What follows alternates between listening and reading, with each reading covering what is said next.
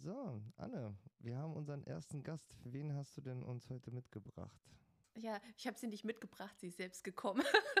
Und zwar ist es die Astrid Rasner, ist, äh, äh, meine Kollegin, eine, meine einzige weibliche äh, sozusagen politische Sekretärin, die wir hier äh, noch im Bezirk haben. Und das ist die Astrid. Und Astrid, ich freue mich, dass du hier mit im Podcast bist und dich zur Verfügung stellst, auch hier so ein bisschen was mal von deiner Person ähm, zu erzählen. Deswegen herzlich willkommen in unserem Podcast. Und zwar, wir wollen, haben uns ja überlegt, wir machen das äh, ganz locker, aber einfach, dass die Zuhörer und auch die den Bezirk vielleicht gehört haben und so mal auch den, auf der Homepage schon mal gesehen haben, wer arbeitet denn da, da wollen wir einfach den Podcast nutzen, um doch mal ein bisschen ähm, mehr zu er erfahren über die Kollegen, die dort arbeiten. Und ich habe mir überlegt, wir fangen mit dir an, weil du äh, die Kollegin bist, die am längsten im Bezirk arbeitet, ne? Seit? Ja, das stimmt. Ja. Von den politischen Sekretären bin ich die, die am längsten hier im Bezirk arbeitet. Dann haben wir noch die Sabine, die ist ein bisschen länger da, aber ich bin seit Ende 2015 schon im Bezirk Mittelhessen auf eigenen Wunsch. Auf eigenen Wunsch. Und ich frage deswegen äh, danach, weil die Astrid kenne ich nämlich schon ähm, länger. Wir waren nämlich auch schon zusammen im Landesbezirk Hessen-Thüringen. Da haben wir zusammengearbeitet bis 2015, als Astrid mich dann dort verlassen hat und ich weiter im Hessen-Thüringen war. Da ist sie dann schon in den Bezirk gewechselt. Und damals hat, weiß ich noch, da hat sie gesagt, sie geht jetzt in den Bezirk und ich war ganz traurig. Und dann haben wir uns wieder gesehen 2018, als ich dann auch in den Bezirk kam. Ja, ja. großartig. Mensch, Astrid, erzähl mal so. Du bist also ja schon, wenn ich jetzt sage, man darf ja, muss das Wort alt darf man ja nicht sagen, deswegen ersetze ich das durch erfahren. Aber du bist ja schon eine sehr erfahrene Gewerkschaftssekretärin. Erzähl mal so ein bisschen bisschen was, äh, wie du zur Gewerkschaft gekommen bist und seit wann du bei uns bist. Also ich bin seit Oktober 2003 bei der IGBCE. Ich komme ursprünglich ähm, aus der Gewerkschaft Leder. Ich war dort Betriebsrätin bei der Firma Rode. Wir haben Schuhe hergestellt und war dort äh, im Akkord tätig und äh, Tagschicht, äh, Teilschicht und auch später nochmal in verschiedenen Schichten auch mhm. tätig und äh, bin dann mit der Bewerbung auf eigenen Wunsch hin, weil ich auch schon sehr viel Gewerkschaftsarbeit gemacht habe, mhm. ähm, habe ich mich dann einfach mal nonchalant bei der IGBCE beworben und zack, bin ich auch Hat genommen geklappt, worden. Ja. Und damals war das so, ähm, da war ich dann ähm, im, in Hannover beim äh, geschäftsführenden Hauptvorstand und äh, da hatte ich aber noch nicht gekündigt bei der Firma Rode, wo ich mal gearbeitet habe. Auf jeden Fall sagte dann der Personalchef, so, jetzt machen wir ein Gruppenfoto für die Mädchen, für die Öffentlichkeit. Und ich war total aufgeregt. Ich sage, nein, das können wir nicht machen. Ich habe ja noch nicht mal gekündigt. Und äh, also ich war sehr überrascht und ich habe mich sehr gefreut und bin seitdem auch äh, bei der IGBCE. Ja, super. Ähm, Astrid, ähm, was ja äh, auffällt, wenn man deine Vita hört, dann äh, ist es, dass du ja schon auch aus der betrieblichen Ebene kommst. Ne? Das heißt, du warst auch Betriebsrätin und hast sozusagen auch mal, ich sage immer, die andere Seite der Spritze mal gesehen oder auf der anderen Seite gesessen, ähm, weil heute ja ganz viele Kollegen, da muss ich mich mit einschließen, ähm, ja auch direkt von der Uni kommen und das eigentlich nur theoretisch lernen und dann das erste Mal irgendwann den Betrieb aufschlagen und sagen, ah, so sieht also ein Betrieb von innen aus, jetzt mal überspitzt gesagt. Aber das ist ja schon, äh, äh schon eine andere, sozusagen eine andere, ja, ein anderer Zugang zur IGBCE. Wie, wie war denn das so für dich, als du dann plötzlich als Gewerkschaftssekretär unterwegs warst? Und nicht mehr so als Betriebsrätin. War das für dich ein Unterschied oder ja. eigentlich nicht? Ja. Ja. Ein äh, großer Unterschied, weil ein Gewerkschaftssekretär, also ich habe damals immer als äh, Betriebsrätin gedacht ähm, Betriebsverfassung und alles, was ich so im Kopf hatte. Aber der Gewerkschaftssekretär, habe ich dann schnell gemerkt, schaut nochmal mit einer anderen Brille drauf, weil er schaut auch drauf, was machen die Betriebsräte mhm. hier, ist das alles so äh, dementsprechend äh, auch nochmal in Mitgliederhinsicht, wie sieht das dann hier aus? Also ich hatte schon die Rolle der Betriebsrätin inne, mhm. aber nicht des Gewerkschaftssekretärs. Und äh, meine damaligen Betriebsräte haben dann gesagt, so Astrid, wir helfen dir jetzt mal aus der Betriebsrätin, dass du jetzt ein Gewerkschaftssekretär wärst. Das fand ich ganz toll und fand ich auch großartig damals. Ja.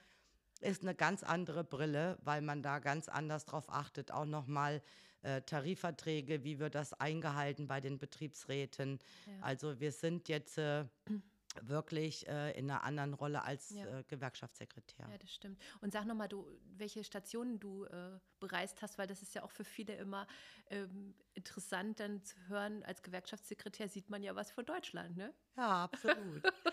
Erzähl mal. Ich komme aus Nordhessen und äh, da hat dann der damalige Personalchef gesagt, so, jetzt kommst du erstmal nach Niedersachsen, das ist jetzt nicht so ganz so weit weg. Stimmt.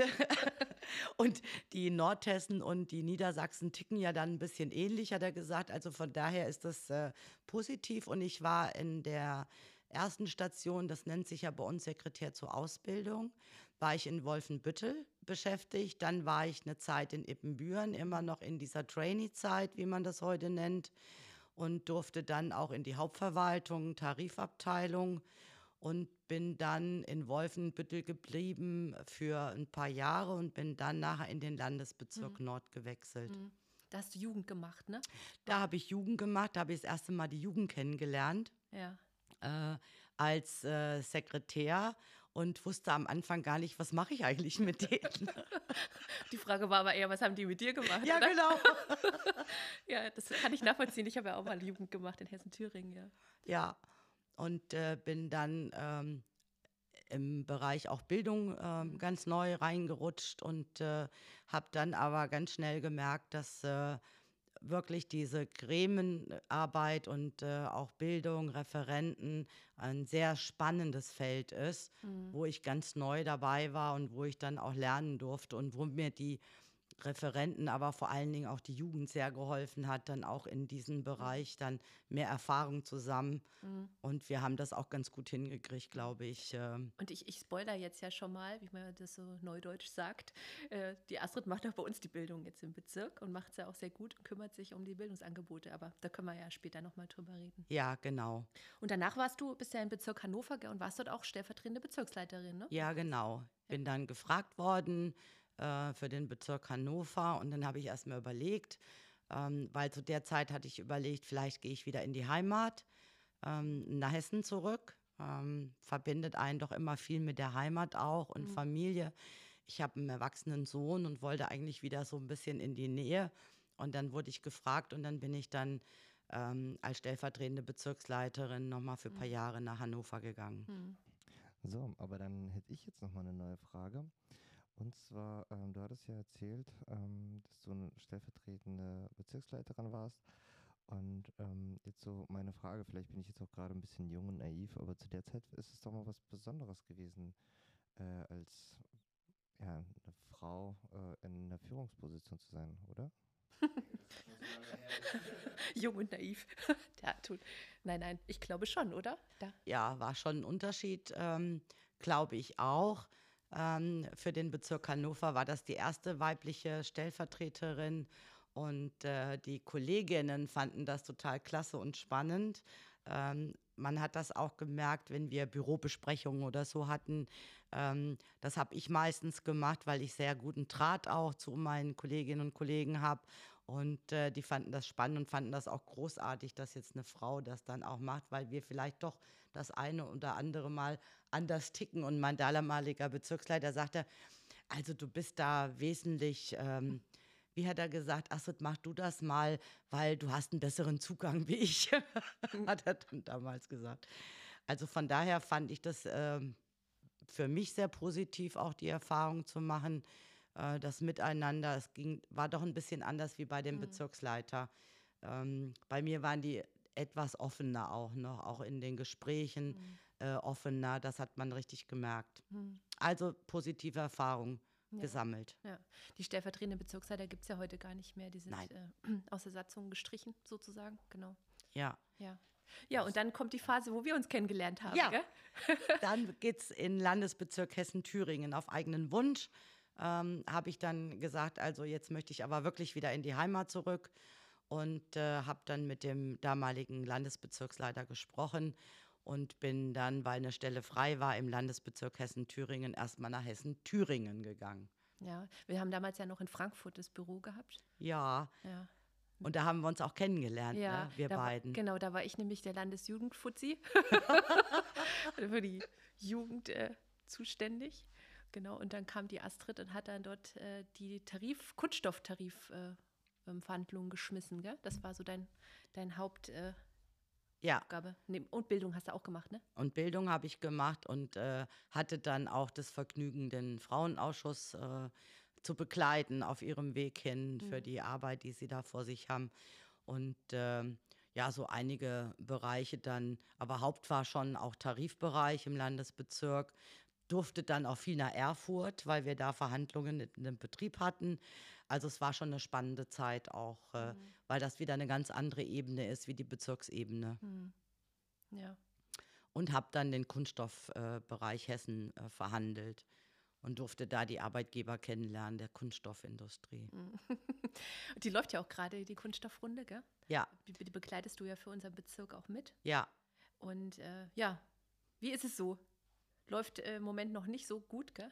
Wir sind noch. Äh also ich würde sagen, es ist sehr schleppend. Wir sind noch sehr weit auseinander. Wir hatten gestern äh, den zweiten Verhandlungstag und äh, aus meiner Sicht würde ich sagen, die bewegen sich einfach zu langsam und ich hätte mir auch schon äh, gewünscht, dass da ein bisschen mehr von der Arbeitgeberseite kommt und nicht äh, im Endeffekt haben wir noch gar nichts aufzuweisen. Also das war gestern wirklich sehr schleppend äh, viele Stunden und sehr schleppend äh, mit dem Ergebnis, dass wir einfach noch nicht zusammenkommen. Ähm, aber Astrid, erzähl noch mal, so jetzt bist du ja seit 2015, hast du gesagt, bist du ja. Bezirk Mittelhessen, gell? Dann, äh, wie ist denn so jetzt, also was, ich meine, ich, ich weiß, was du machst. Erzählst es ja aber jetzt auch nicht mir, sondern den, den unseren Hörern. Ähm, erzähl mal so, was du so im Bezirk machst, was so deine Schwerpunkte sind.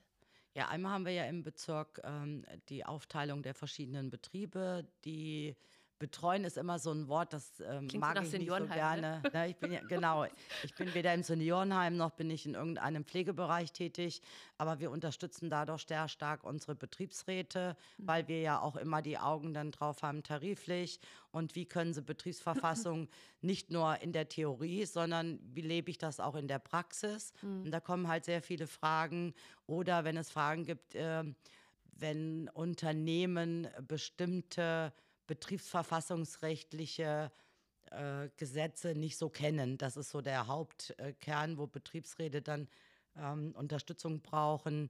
Aber auch äh, die Mitglieder in den Betrieben, die wir haben, die dann auch äh, uns kennen und wissen, aha, für den und den Betrieb ist jetzt die Astrid zuständig und die sich dann auch bei uns melden, mhm. weil wir natürlich da auch in Betriebsversammlungen auftreten und dann auch äh, viele Fragen, die unsere mhm. Kolleginnen und Kollegen, also unsere Mitglieder, da lege ich immer Wert drauf, äh, unsere Mitglieder dann haben. Also es ist mhm. schon spannend. Also ich habe dann noch den Bereich der Bildung, da wollten wir ja nachher noch mal drüber Stimmt, reden. Stimmt, das hatte ich ja vorhin schon mal so angedeutet, ja. Genau, und äh, Erschließung von Betriebsräten.